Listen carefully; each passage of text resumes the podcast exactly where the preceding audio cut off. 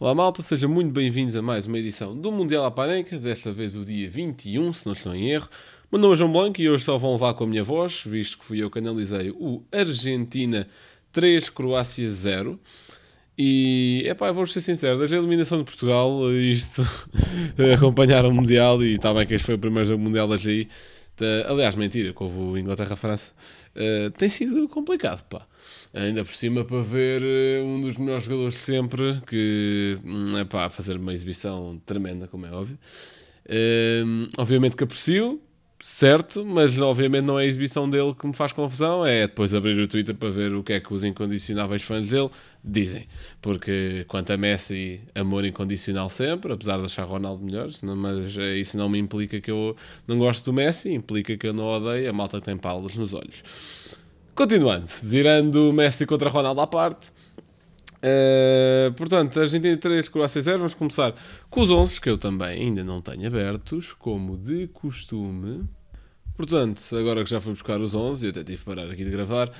Da Argentina, Emiliano Martínez, Tagliafico, Otamendi, Romero Molina, McAllister, Enzo, Paredes, Depol, Messi e Julián Alvarez.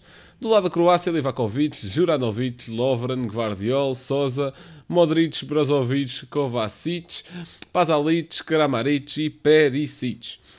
Portanto, a Argentina a atacar num 3-4-3, uh, portanto, uh, o, o, lateral subia juntava a linha de meio campo, depois quem se juntava da linha de meio campo também era um destes médios, portanto, o McAllister ou Enzo, ou Paredes, ou Depola juntaram muito aos dois avançados e um dos laterais também subia. Uh, basicamente o lateral do lado tinha bola e o outro baixava uh, para dar algum apoio.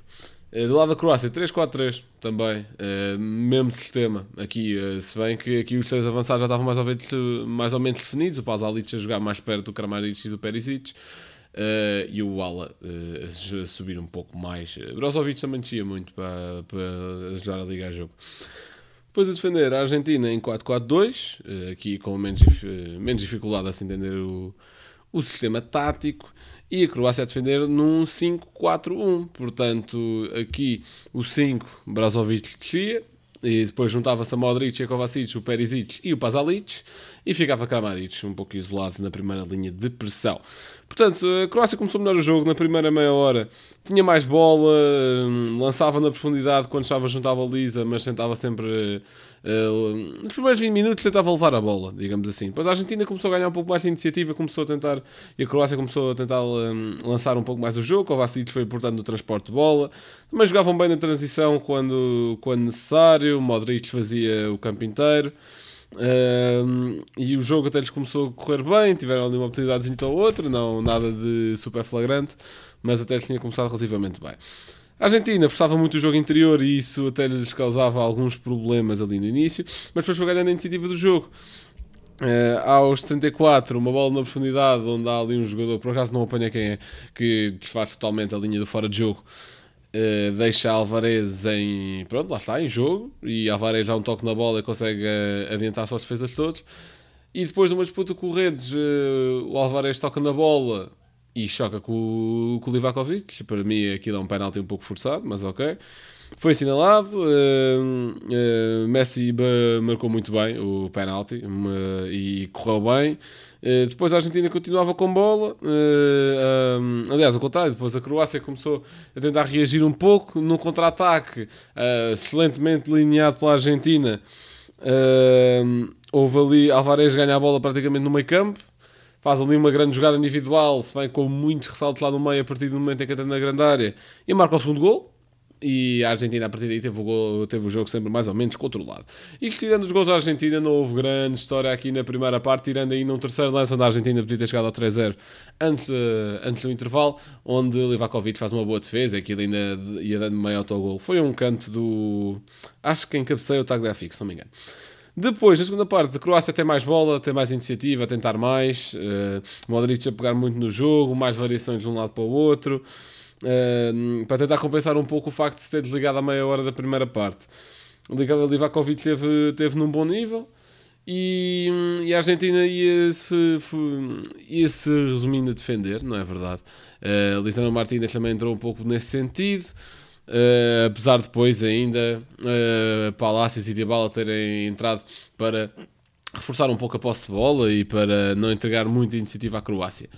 Apesar disto tudo, aos 69, Alvarez marca, mas é pá, esse golo nem devia ir para, para o nome dele, porque Messi faz uma barbaridade de jogada, uma excelente jogada individual, uma coisa genial só, que, que só um predestinado para o futebol consegue fazer. E pronto, e foi, foi depois Alvarez só faz o mais fácil, que é marcar numa baliza vazia, que o guarda-redes também estava batido ao primeiro posto, portanto nada a fazer ali. E Guardiola, entretanto, que tinha sido driblado apenas uma vez no Mundial inteiro, é totalmente dizimado pelo Messi. É, é, pá, é uma coisa ridícula, se não apaga o grande Mundial que fez, como é óbvio. Uh, e agora no jogo terceiro e quarto lugar vai ter a oportunidade de se redimir, entre aspas, como se precisasse provar mais alguma coisa neste Mundial, o Guardiola. Mas, é pá, coisas de Messi, nada, nada mais a dizer. Uh, quanto a isso, acho que o jogo não teve muito mais história. A Croácia teve ali uma oportunidade de ou outra. Lembro-me de um remate de, de, longa distância em que o Emiliano Martínez safa-se bem. Ali um cruzamento que o Emiliano Martínez tenta sair, mas nada demais também. Uh, esperava mais da Croácia na meia final, mas uh, esta Croácia, ao contrário de 2018, nunca me fascinou. acho que passou pelo Brasil porque era um Brasil banal, Acho que passou. Acho que teve mais mérito até no, no jogo com o Japão, por exemplo.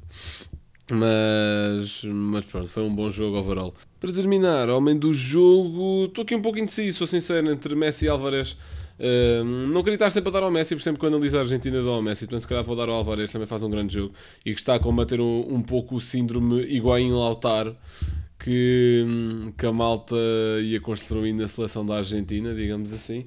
Uh, muitos achavam que, era, que seria Agüero, ou Higuaín, ou Lautaro, até a dar um Mundial a Messi, se calhar até vai ser um menino do City, que há seis meses estava no River Plate. Uh, vamos ver se isso acontece, vamos ver em primeiro lugar quem é que é o outro finalista, vai ser o jogo, vai ser amanhã, vai ser analisado pelo Rocha, e depois vamos analisar aqui a final o painel do podcast, e ainda o jogo terceiro e quarto lugar vai ser analisado por alguém destas análises mais habituais. Desculpem por algumas pausas aqui na gravação, tive aqui algumas invasões no estúdio, mas espero que tenham gostado, fiquem bem e até à próxima.